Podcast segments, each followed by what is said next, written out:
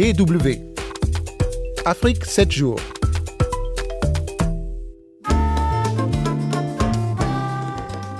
Merci de nous recevoir chez vous dans cette nouvelle édition d'Afrique 7 jours. Bonjour ou bonsoir selon l'endroit où vous nous écoutez cette semaine. Notre invité est le blogueur centrafricain Rosemont Zokwe. Avec lui, nous évoquerons le bras de fer qui oppose des organisations de la société civile centrafricaine au gouvernement de Faustin Archange Touadéra.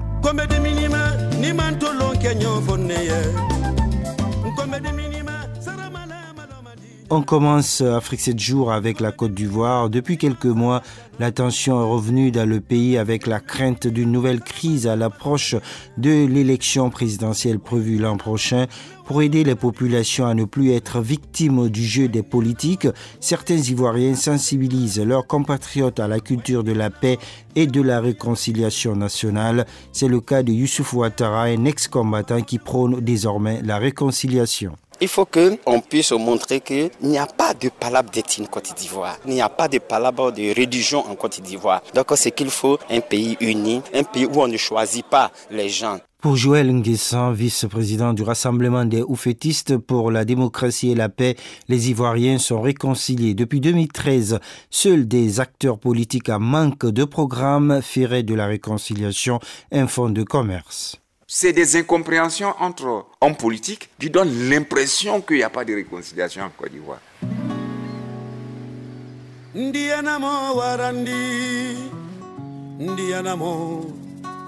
En République démocratique du Congo, le géant minier anglo-suisse Glencore a annoncé son intention de suspendre la production de la mine de cobalt de Mutanda. Il s'agit de la plus grande mine de cobalt au monde. La suspension doit avoir lieu d'ici à la fin de l'année et devrait durer huit mois. Selon Andy Leyland, responsable du département prévision et conseil chez Benchmark Mineral Intelligence en Angleterre, cette annonce influence les cours mondiaux du marché du cobalt et représente aussi un moyen de pression sur le gouvernement congolais. La première des choses est d'avoir une influence sur le cours du cobalt qui semble être assez faible et rend actuellement les activités autour du cobalt très peu rentables. C'est aussi une manière de faire pression sur les autorités congolaises. Il existe des tensions permanentes entre le gouvernement congolais et les entreprises minières en matière de stabilité au niveau des taxes.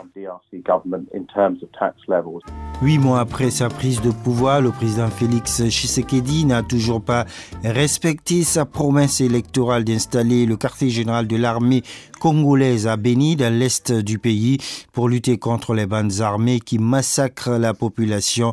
Des membres de la société civile ont ainsi manifesté mercredi pour exprimer leur ras-le-bol. Ils ont marché jusqu'au quartier général des casques bleus des Nations Unies à Beni. Lévis Saliboko participait à cette manifestation.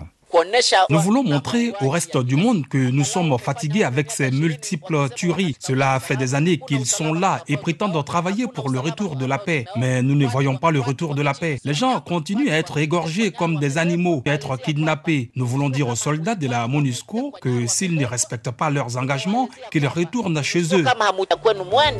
Le Zimbabwe est menacé par la famine. C'est du moins le sens de l'appel lancé par l'ONU à travers le programme alimentaire mondial PAM qui réclame 331 millions de dollars afin de venir en aide aux populations. Un appel lancé à Harare, la capitale zimbabwéenne, mardi par le directeur exécutif du PAM. Le porte-parole du PAM à Genève, Hervé Hervesel, estime ainsi que le pays est frappé par la pire famine de son histoire. 2 millions de personnes pourraient bénéficier de cette aide, dit-il. Et cela demande une aide urgente supplémentaire. Nous allons donc augmenter au programme alimentaire mondial de l'ONU notre aide, surtout pour les habitants touchés par la sécheresse, mais aussi pour renforcer les capacités des communautés à réagir au choc climatique. Des gardes frontières qui traquent des migrants avec des chiens utilisant des sprays au poivre des fonctionnaires de Frontex impliqués dans des expulsions de personnes sous sédatifs, voire de mineurs. Les accusations du site d'investigation allemand correctif, de la chaîne de télé ARD ou du journal britannique euh, Guardian sont en effet extrêmement graves, d'autant que selon ces médias, l'agence était au courant et aurait passé certaines affaires sous silence. Réaction embarrassée de la porte-parole de la Commission européenne, Mina Andreava. Toute forme de violence ou d'abus sur les réfugiés ou migrants est inacceptable. Nous allons maintenant examiner ces accusations avec les gardes frontières de l'Union européenne et réagir en conséquence.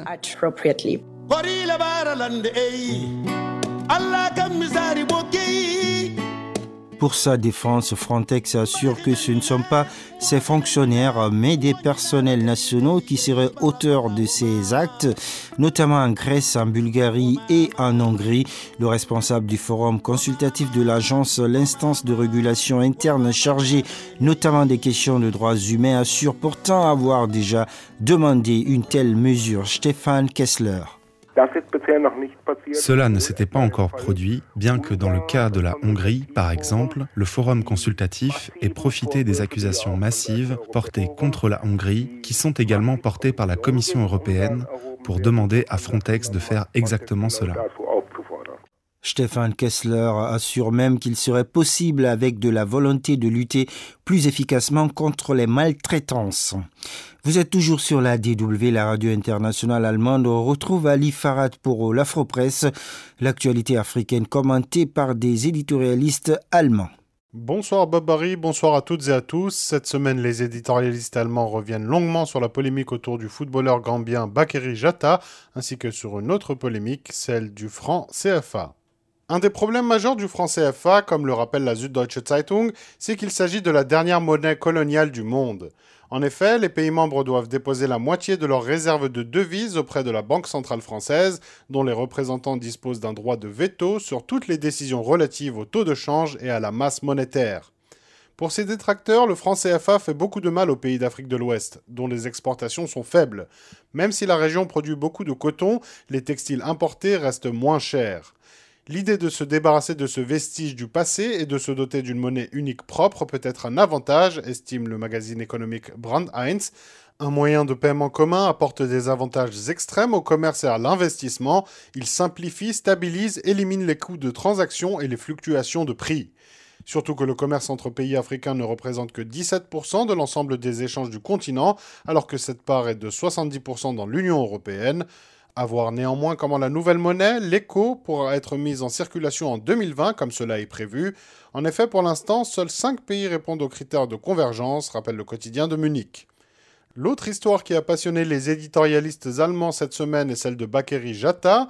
Au terme d'une enquête, le magazine Sportbild a déclaré que le footballeur gambien s'appelait en réalité Bakary Dafé et qu'il n'était pas né le 6 juin 1998 mais le 6 novembre 1995. Il serait donc arrivé en Allemagne en 2015 en étant majeur et non mineur. Jusqu'à présent, ce joueur, comme en rêve tout entraîneur, estime la Frankfurter Allgemeine Zeitung, vivait un véritable conte de fées. Jata, selon ses propres dires, n'avait jamais joué en club avant de venir en Europe. Il avait réussi à traverser le Sahara puis la Méditerranée avant d'atterrir dans le nord de l'Allemagne et de signer dans un des plus grands clubs du pays. Mais aujourd'hui, voilà qu'une polémique vient perturber sa carrière jusqu'à présent très respectable, comme le rappelle la Süddeutsche Zeitung. Sur le continent africain, deux personnes ont confirmé qu'ils connaissaient le joueur sous le nom de Bakary Dafé. Mercredi, le district compétent de Hambourg-Centre ainsi que le comité de contrôle de la DFB, la Fédération allemande de football, ont déclaré vouloir examiner les faits, indique la Frankfurter Allgemeine Zeitung. Blogosphère. Bonjour Rosemond Zokwe. Bonjour monsieur le journaliste. Vous-même, euh, Rosemond, vous êtes journaliste, blogueur, euh, président de l'association des blogueurs centrafricains. Alors l'actualité hein, sociopolitique en Centrafrique, euh, c'est c'est d'abord la société civile euh, qui accuse donc le pouvoir de Bangui de mauvaise gestion et surtout de confier la gestion des mines d'or du pays à des entreprises chinoises qui polluent l'environnement. D'abord, la société civile s'est soulevée parce qu'il y a certaines choses qui ne sont pas assez claires au niveau politique qui concernent euh, l'intégration des leaders des groupes armés dans l'administration publique, militaire et tout des actes qu'ils ont commis déjà euh, en termes de crimes de guerre dans le pays et qui malheureusement, euh, cette revendication n'a pas trouvé de réponse adaptée à la demande de la population qui demande notamment la justice, la réparation et tout. Aujourd'hui, on interdit à une tranche de population de ne pas s'exprimer, de ne pas manifester leurs revendications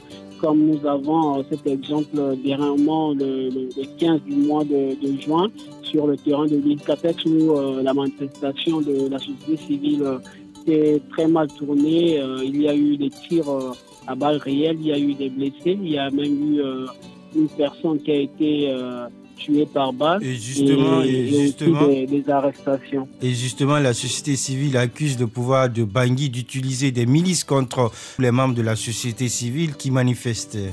Effectivement, euh, il y a eu quelques appels à la haine sur euh, les réseaux sociaux contre les membres de la société civile.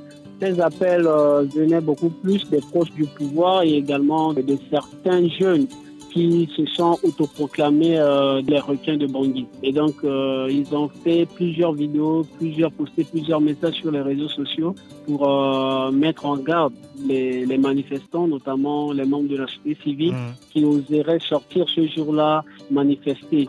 Euh, il y a un fleuve hein, qui traverse donc le pays, la Centrafrique, qui est aussi pollué par l'exploitation des mines centrafricaines par des entreprises chinoises. Et cette pollution a même provoqué euh, des décès au sein des populations. C'est un sujet euh, très très très délicat pour le moment.